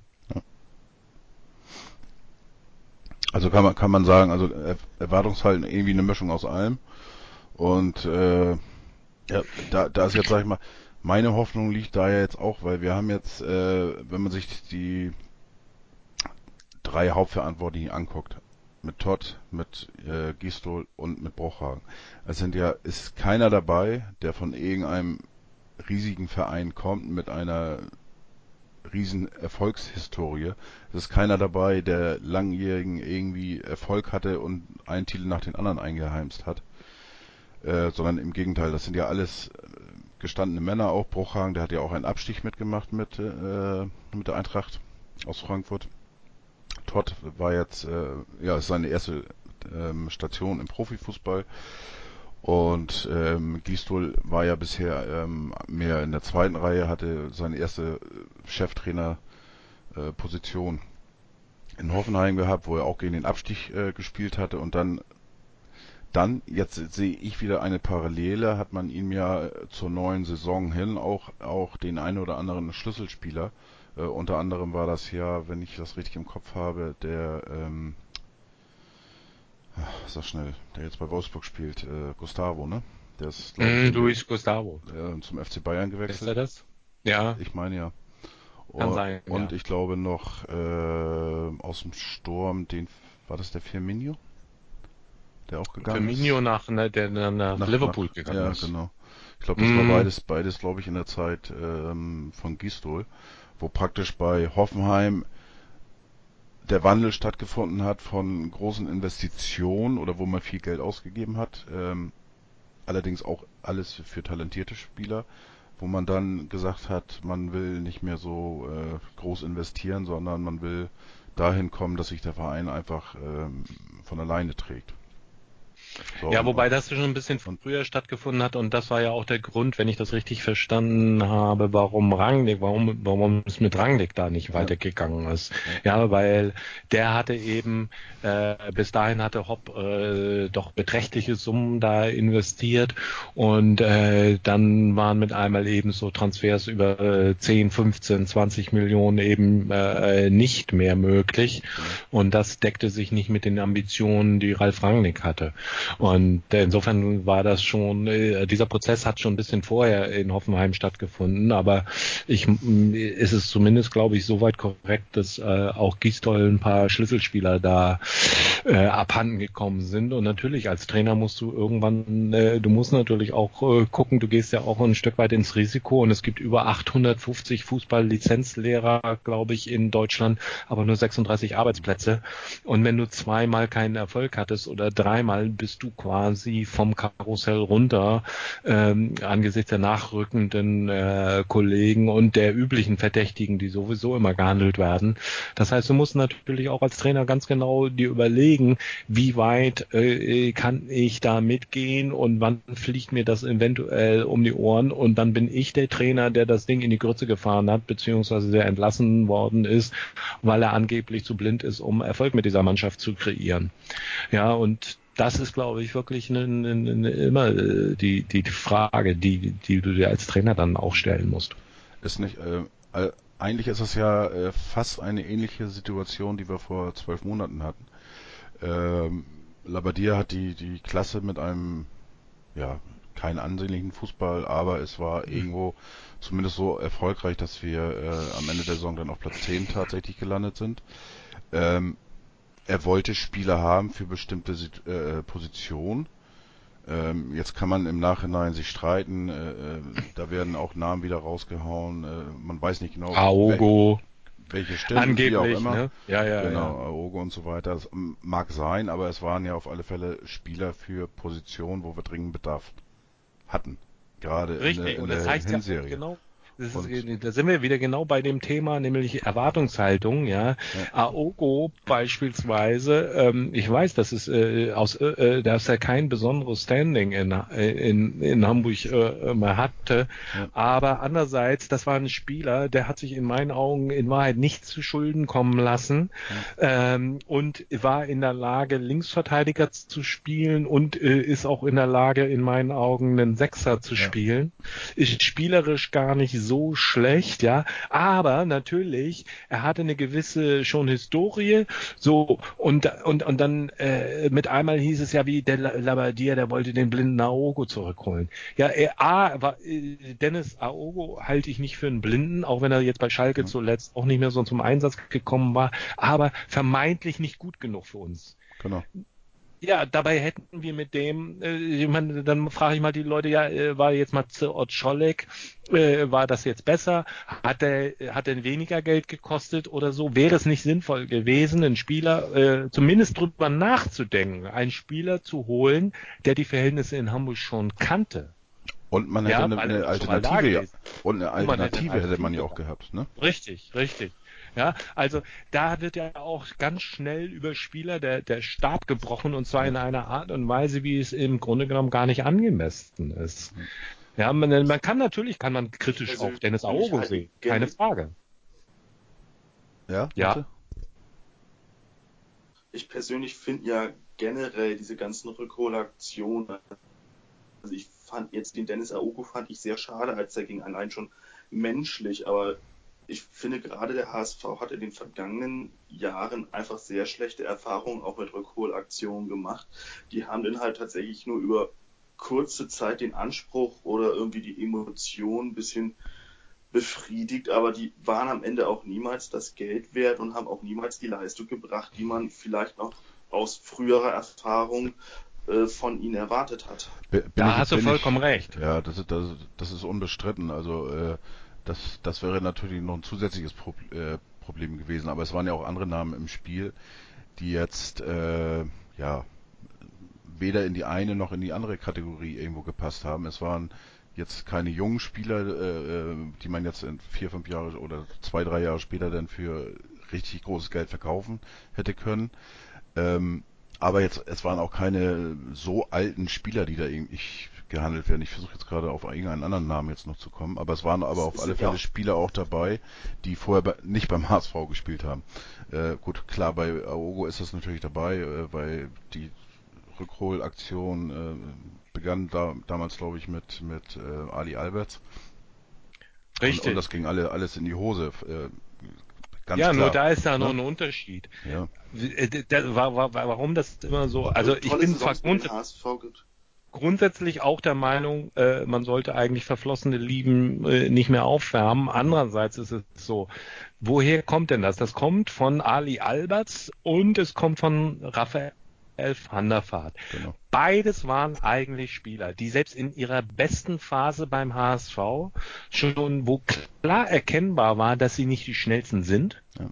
Und das und äh, da komme ich nochmal dazu, ich hatte das bei unserem gescheiterten Aufnahmeversuch vor zwei Tagen äh, länger ausgeführt. Der Fußball hat sich konstant beschleunigt, Verknappung von Zeit und Raum. Ja. So, und wenn du dann Spieler zurückholst, äh, Ali Alberts hat jahrelang in der, in der zweitklassigen ja. äh, in Schottland da gespielt, ja, dass ein damals schon langsamer Spieler, vier, fünf Jahre später, nachdem er in einem, in, in, unter, äh, ich will, will, will den will Glasgow gar nicht zu nahe treten, aber äh, unter, unter äh, sag ich mal, suboptimalen Leistungsbedingungen gespielt hat, dass der nicht schneller wird.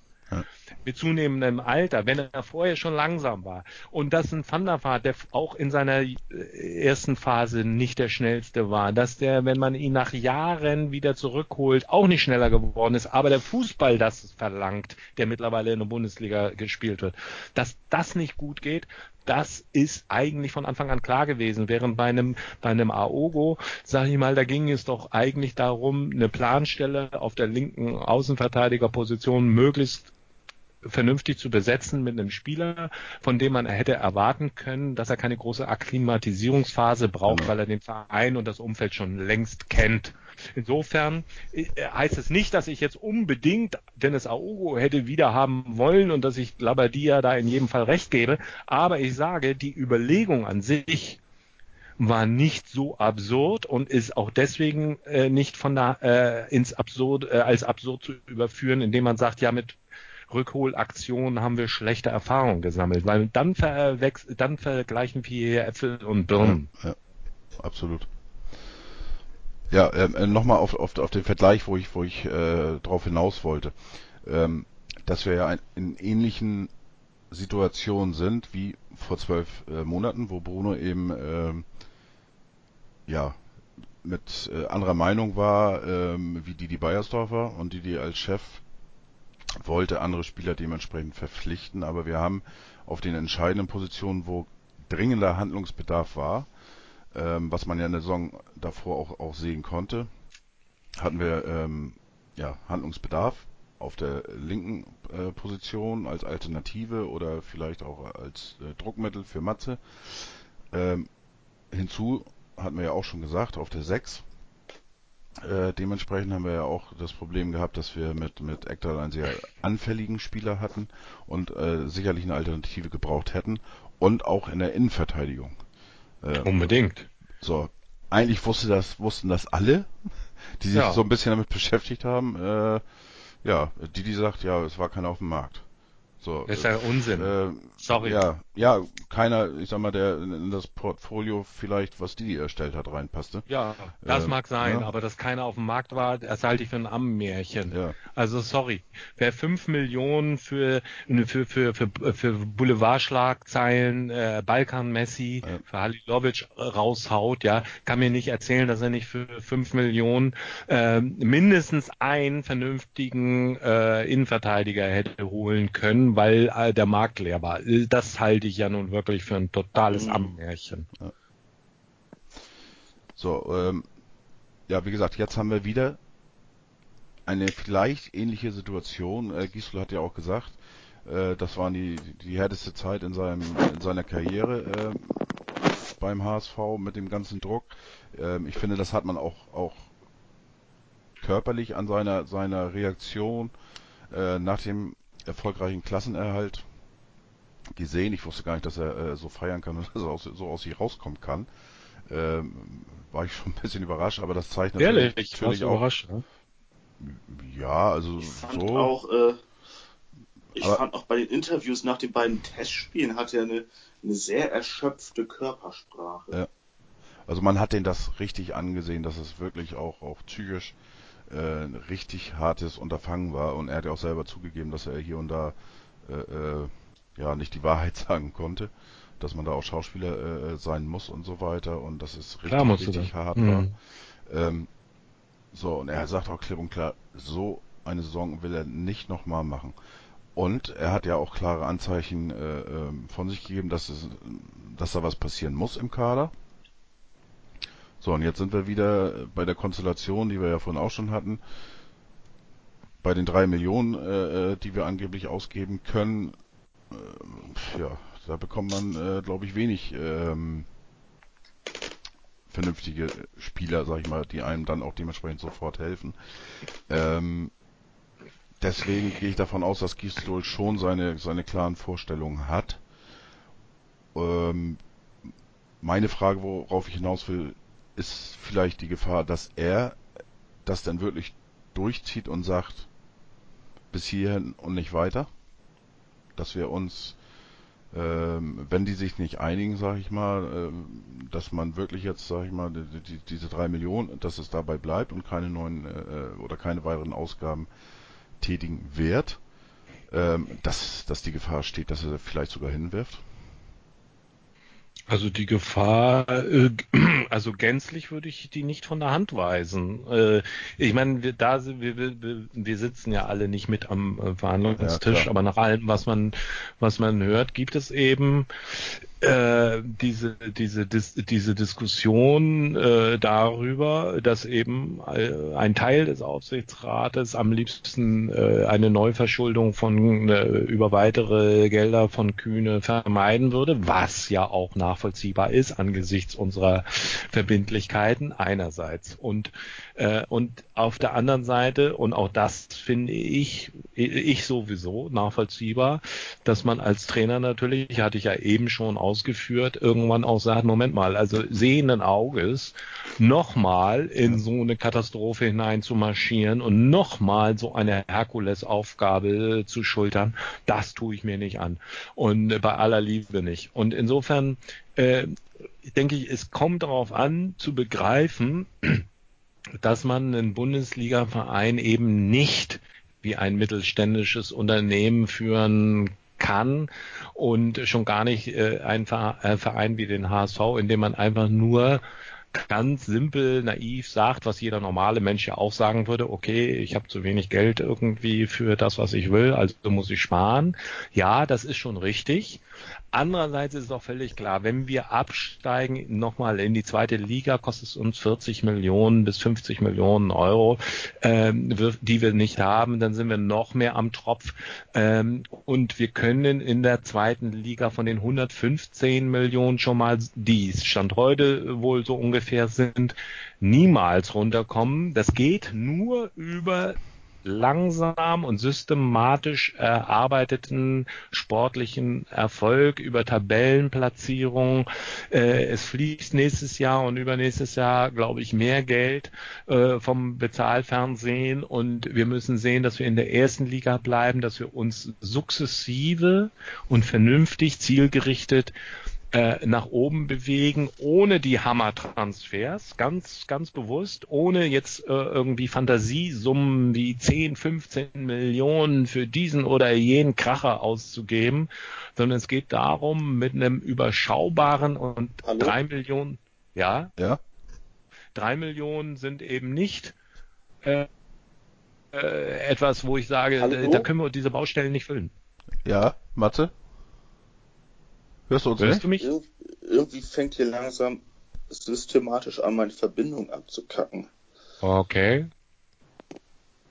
Äh, können wir uns darauf einigen, das nicht mehr zu lange ausarten zu lassen, sonst wird es hier, glaube ich, echt schwer. Okay. Ja, klar. Ich, ich, ich muss mal gucken jetzt. Ich weiß gar nicht, wie weit wir jetzt haben. So eine Stunde müssten wir jetzt auf jeden Fall ja, haben. die, die haben wir, wir haben jetzt eineinhalb Stunden aufgenommen, äh, mit. Davon warst du Vorge- eine halbe Stunde weg. Nee, nee, nee, das ist schon abgezogen, aber, ähm, Achso. nee, am Anfang haben wir ja, äh, äh, so, wir haben, glaube ich, bei Minute neun angefangen, dann einmal muss ich noch mal was rausschneiden und jetzt, äh, bei der neuen Aufnahme. Ja, wir, wir haben schon über eine Stunde zusammen, alles gut. Hm. Aber äh, wir hören dich auf alle Fälle. Aber jetzt hast, jetzt hast du uns äh, irgendwie ein bisschen rausgebracht. Ja, ja, ja. Äh, Es ist äh, bei mir ganz komisch, dass jetzt irgendwie schon so die ganzen letzten zehn Minuten, dann höre ich euch und dann höre ich euch ganz schnell und dann höre ich euch abgehackt. Und Das Ja, hört sich irgendwie nach einem Speicherproblem oder sowas bei, na, auf deiner Seite an. Ja, ich, ich habe mich auch manchmal gewundert, weil ich dann hier ähm, auf Skype da so einen roten äh, äh, Hörer gesehen habe. Aber jetzt bist du wieder ganz klar dran, weiß ich nicht. Oder warst du auf ich Klo glaube, oder bei was? dem Speicher kann das gar nicht liegen. Da ist genug auf jeden Fall für da. Es ist, glaube ich, mehr so eine, so eine Verbindung vom, die nicht so gut ist vom Erdgeschoss zum Souterrain, wo ich mich gerade befinde. Ah, okay. Bist, bist du auch bei, bei Vodafone? Wir sind bei O2. Achso, Ich bin auch bei O2. ja, ich bin bei Vodafone, so, weil sonst hätte ich gesagt, vielleicht liegt das ja. Aber an O2 kann es jedenfalls bei meiner Seite ja nicht liegen. No. Ja. Gut, äh, wo waren wir jetzt gerade? Naja, wir waren gerade dabei, dass ich äh, gesagt habe, es geht darum, eben mit drei Millionen werden wir die Lücken Ja, nicht füllen. genau. Wir werden drei Millionen werden wir nicht die Defensive, äh, das, die zwei Innenverteidiger plus einen Sechser plus jemanden äh, äh, für die linke Außenbahn, nachdem Ostscholek uns jetzt verlassen hat. Das ist doch völlig utopisch und das können auch nicht lauter Porac und Janicic und und und so weiter. Die, das, ist- das ist Wahnsinn. Wir müssen ein gewisses Geld in die Hand nehmen. Und gleichzeitig natürlich sollten wir versuchen, äh, zumindest den einen oder anderen Kandidaten, den wir schon genannt haben, Lasogga, Holtby, Ekdal, ähm, eventuell ähm, noch möglichst irgendwie an den Mann zu bringen, wenn das denn möglich ist. Und äh, äh, mit einer wirklich schlauen Strat äh, Transferstrategie, mit einem überschaubaren Kapitaleinsatz äh, versuchen irgendwie die Dinge irgendwie in die richtige Richtung zu bewegen, auch wenn es vielleicht jetzt mittelfristig erstmal bedeutet, nochmal Geld anzunehmen, weil nur über die erste Liga und sportlichen Erfolg die Refinanzierung überhaupt denkbar ist. Das ist jedenfalls meine Meinung dazu. Ich, ich bin äh, absolut bei dir. Es muss irgendwo irgendwo äh, so ein Mittelding gefahren werden. Also Mhm. äh, nicht nicht jetzt wieder eine Investition über 40 Millionen oder wie auch immer. Das das wird nicht nötig sein. Ähm, allerdings ja, also ich sag mal irgendwo bei 10 Millionen werden wir wahrscheinlich nachher landen. Vielleicht auch äh, je nachdem, was man mit Papa jetzt macht, auch ein paar Millionchen mehr. Ich finde aber so 10 Millionen Euro finde ich für eine Sommertransferperiode doch sehr angemessen, wenn man jetzt wieder solche Summen wie 40 Millionen geht und das dann hinterher wieder in die Grütze geht, dann hat man auch wieder eine lange, ein langes Gesicht und äh, die anderen oder die Fans anderer Vereine eine breite Fresse. Ja, dann hast du auch ein riesen, dann hast du aber auch ein finanzielles großes Problem. Das darfst du auch nicht vergessen. Ja, das, also da, wenn, da, wenn ja, das, das kommt noch in die dazu. Hose geht, ne? Ja. So, Also ich äh, würde, ich würde, auch- ich würde auch ein, ein, äh, ein gesundes Maß auf jeden Fall anmahnen, wenn ich Ja. da irgendwie eine Entscheidungsgewalt hätte. Maß ist immer gut. Ähm, so, so, ich versuche jetzt nochmal den, Ich habe den jetzt auch erst verstanden, was du meinst. äh, äh, mit den Faden nochmal noch mal aufzunehmen, damit, äh, für Schneiden nachher. Ja. Äh, so, du hast jetzt ja die Ausführung nochmal gemacht mit äh, Aogo, mit äh, die Situation, dass Gisdol eben sein, seine Vorstellung hat. Und, Und dass man den Verein eben nicht einfach nur naiv wie ein mittelständisches, normales Unternehmen führen kann. So, jetzt, jetzt weiß ich, jetzt weiß ich, wie ich, wie ich den Sprung vielleicht nochmal noch mal schaffen kann. Ja. Ähm, warte mal, das war bei was hatte der nochmal gesagt?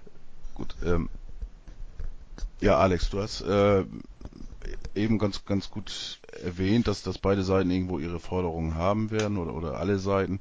Ähm, was würdest du zu dem Argument sagen? Ähm, bei der Vertragsunterschrift muss ihm ja schon, schon klar gewesen sein, äh, egal was passiert, bei Klassenerhalt sowieso, dass es ein, äh, äh, ja, ein Himmelfahrtskommando gewesen wäre, ähm, aber auch, dass da keine großen Sprünge beim Klassenerhalt ähm, drin sind. Ja, ja, gut. Sicher, ich meine, äh, das, das hat er ja, äh, glaube ich, sogar schon gleich bei seiner Antrittspressekonferenz, also wenn wir jetzt von Gisdol reden, ja. hat er ja damals schon gesagt, dass Hamburg ein richtig dickes Brett ist, ähm, was es zu äh, bohren gilt da und, und dass es eine Herkulesaufgabe ist, hat er ja deutlich schon zu Beginn der Saison gesagt und hat es jetzt auch in seinem Saisonfazit nochmal erkennen lassen. Ich glaube nicht, dass, ähm, also ich kann mich natürlich irren, aber ich glaube nicht, dass Gistol jetzt in irgendwelchen völlig verrückten Dimensionen schwebt, irgendwie, was er sich vorstellt. Aber es ist doch völlig klar, diese Art von Fußball, die wir gesehen haben in der letzten Saison, das kann nicht der Maßstab sein. Und äh, wenn angesichts der ver sich verschärfenden Wettbewerbslage durch die Rückkehr von 96 und dem VfB Stuttgart äh, müssen wir uns äh, einrichten darauf, dass wir mit dieser Art Fußball nicht noch eine zweite Saison überleben. Äh, da muss was getan werden und es muss äh, möglichst eben mit überschaubarem Kapitaleinsatz intelligent getan werden. Und das ist das, das, das Grund Grundproblem des HSV ist doch nicht, dass wir zu wenig Geld hatten. Wir haben ja irgendwo immer das Geld hergekriegt, sei es zur Not über Anteilsverkäufe und Kühne, sondern das Grundproblem ist, dass wir das Geld, ich sage es jetzt mal platt und äh, einfach, ohne Sinn und Verstand ausgegeben haben. Das ist doch das Kernproblem. Nicht, dass wir zu wenig Geld gehabt haben. Wir haben immer noch mit über 50 Millionen, wenn Werder Bremen 40 Millionen hat, die sind an uns vorbeimarschiert. Nicht wir sind an denen vorbeimarschiert. Die haben uns rund gespielt. Nicht wir haben sie rund gespielt, ob unser, obwohl unser äh, Etat höher ist. So, also geht es darum, mit dem Geld, was uns zur Verfügung steht, besser zu wirtschaften, zielgerichteter zu scouten, äh, dass wir stärker darauf gucken, auch wie der Charakter, wie die Mentalität der Spieler ist, was Gisdol auch angemahnt hat. Wir brauchen junge, hungrige Spieler, die den HSV nicht nur als x-beliebige Zwischenstation sehen, äh, nicht irgendwelche Lebemänner, Pussy-Gangs und so, die nach dem Motto, komme ich heute nicht, komme ich morgen, Hauptsache gute Musik in der Kabine und ich habe einen fetten Vertrag und den setze ich zur Not auf aus und wenn sie mich nicht mehr haben wollen, müssen wir zumindest eine fette Abfindungszahlung äh, äh, zahlen und so. Ich will da niemandem was unterstellen, aber es ist offenkundig, dass seit Jahren auch da im Bereich Charaktermentalität schwerste Versäumnisse äh, unterlaufen sind. Sonst hätte man eben diese ganzen Aggressive Leaders wie Berami und Spahic nie nachkaufen müssen. Hat man nicht getan. Also ist es jetzt spätestens Zeit, hm. darauf zu achten, junge, hungrige, entwicklungsfähige Spieler, deren Marktwert noch zunimmt, anstatt in Leute zu investieren, die du wie Van der Vaart, wo du zugucken kannst, wie das Geld verschmilzt in, schmilzt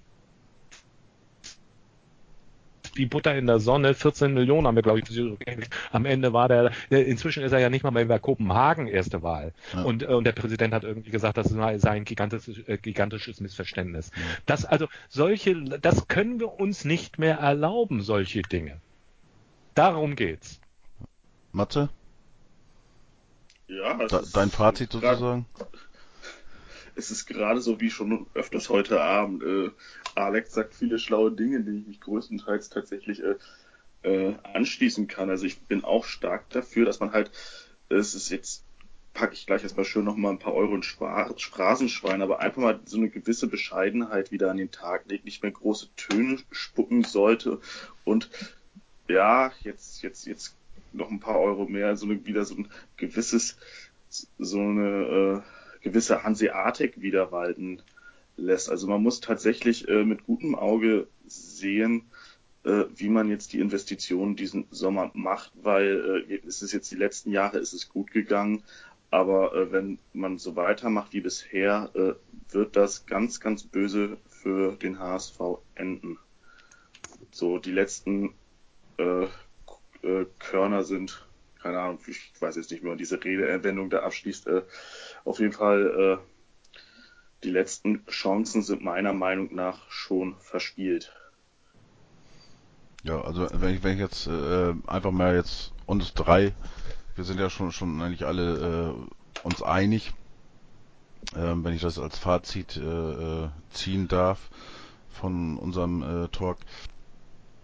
Es ist so, dass wir jetzt im, im Sommer eben darauf achten müssen, a, dass wir uns verstärken, b, dass in einem gesunden finanziellen Rahmen tätigen und dass wir, dass äh, darauf geachtet wird, dass Leute kommen, die den, die äh, sich mit dem Verein identifizieren, die es nicht nur sagen, was für ein großer Verein, wir gehören eigentlich in, in, äh, nach Europa und so weiter. Nein, dass sie sich äh, damit in, identifizieren, dass wir einen langen Weg vor uns haben, dass sie sich mit dem Verein, äh, ja, mit der Situation äh, ähm, auseinandersetzen und eben nicht, äh, ja, ihr Gnadenbrot in Anführungsstrichen beim HSV genießen wollen und einfach nur das Geld kassieren und, und äh, dementsprechend keine Leistung bringen.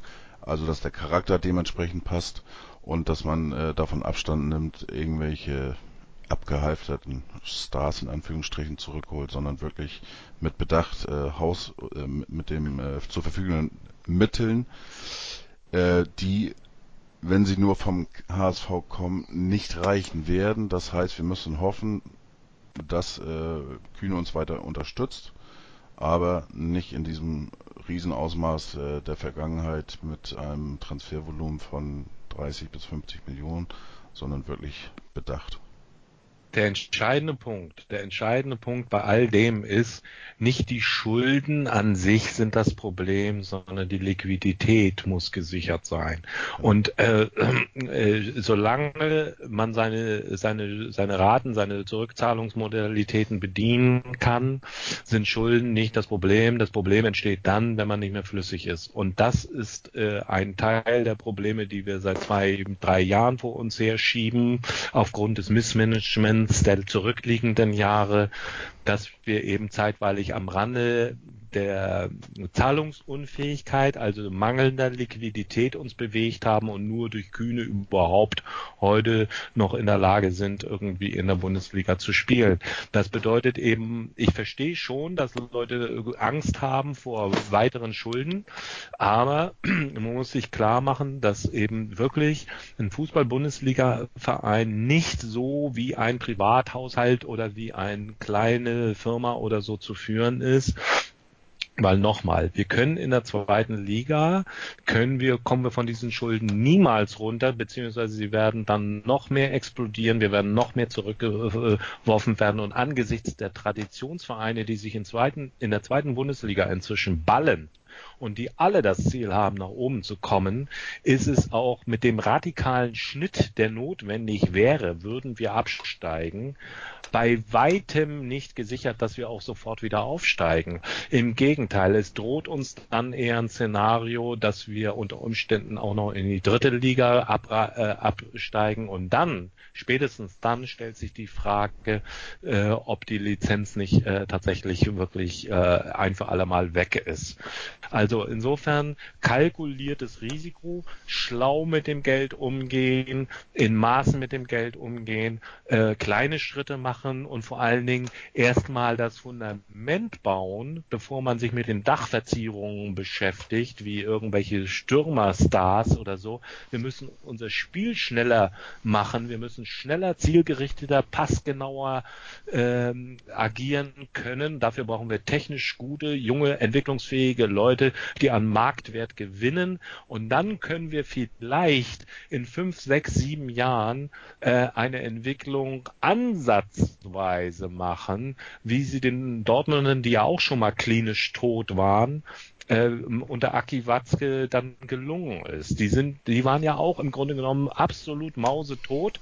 So, und die haben das mit schlauen Einzelschritten hingekriegt. Deswegen ist die Lage auch nicht hoffnungslos, wenn auch natürlich schwerst besorgniserregend.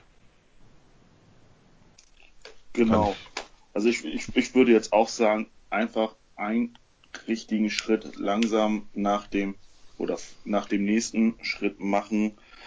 Also ich denke jetzt auch nicht, also ich würde, also ich spreche was oder jetzt äh, viele HSVer werden das wahrscheinlich auch ähnlich sehen, aber so, so die Allgemeinheit, einfach mal für die Allgemeinheit, man muss einfach mal jetzt tatsächlich diese Realität, die es nun mal gibt, anerkennen. Der HSV spielt einfach nicht mehr um Europa. Europa. Das tut er schon seit Jahren nicht. Der HSV ist einfach jetzt in den vergangenen Jahren immer ein Abstiegskandidat schon vor der Richtig. Saison gewesen. Und dieses, und diesem Ruf ist er auch konsequent bis zum Ende einer Saison immer gerecht geworden.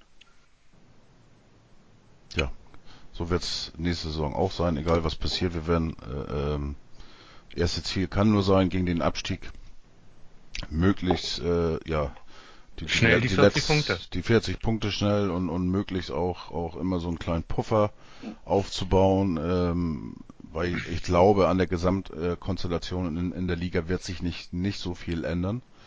Ähm, Im Gegenteil, das wird auch spannend, äh, wie die Mannschaften das verkraften, in Anführungsstrichen, die jetzt in, die, in der Euroleague äh, dementsprechend spielen.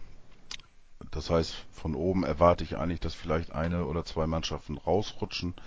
Äh, dafür allerdings von unten vielleicht ein, zwei nach oben rutschen, aber im, insgesamt erwarte ich eigentlich äh, ähnliche Kluft, sage ich jetzt mal so, dass man das wirklich da so zehn Mannschaften äh, sich im Abstiegskampf befinden werden wie in diesem Jahr.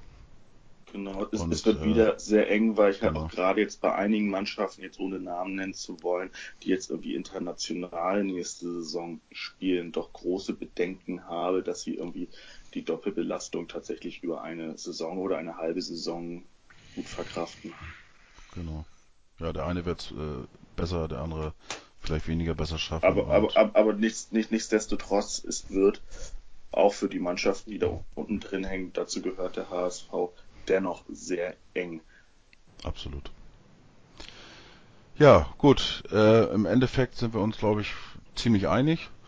Äh, hoffen wir jetzt auch mal, ähm, ja, dass äh, die handelnden Personen dementsprechend ähm, vernünftig reagieren werden. Dass jetzt sie uns alle gut Sommer. zugehört haben. Genau, und im Endeffekt haben sie ja eigentlich im letzten halben Jahr äh,